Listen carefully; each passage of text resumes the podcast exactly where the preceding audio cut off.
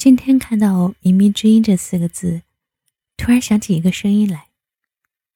这个声音一起蒙纱戴雾、神秘妖娆的女子，她叫关淑怡。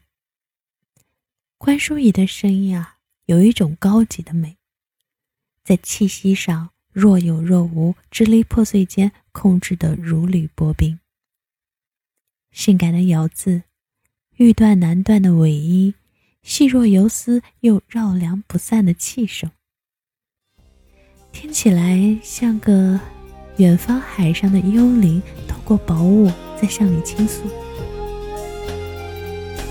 一首来自邓丽君的《忘记他》，在关淑怡的翻唱下，分外动人。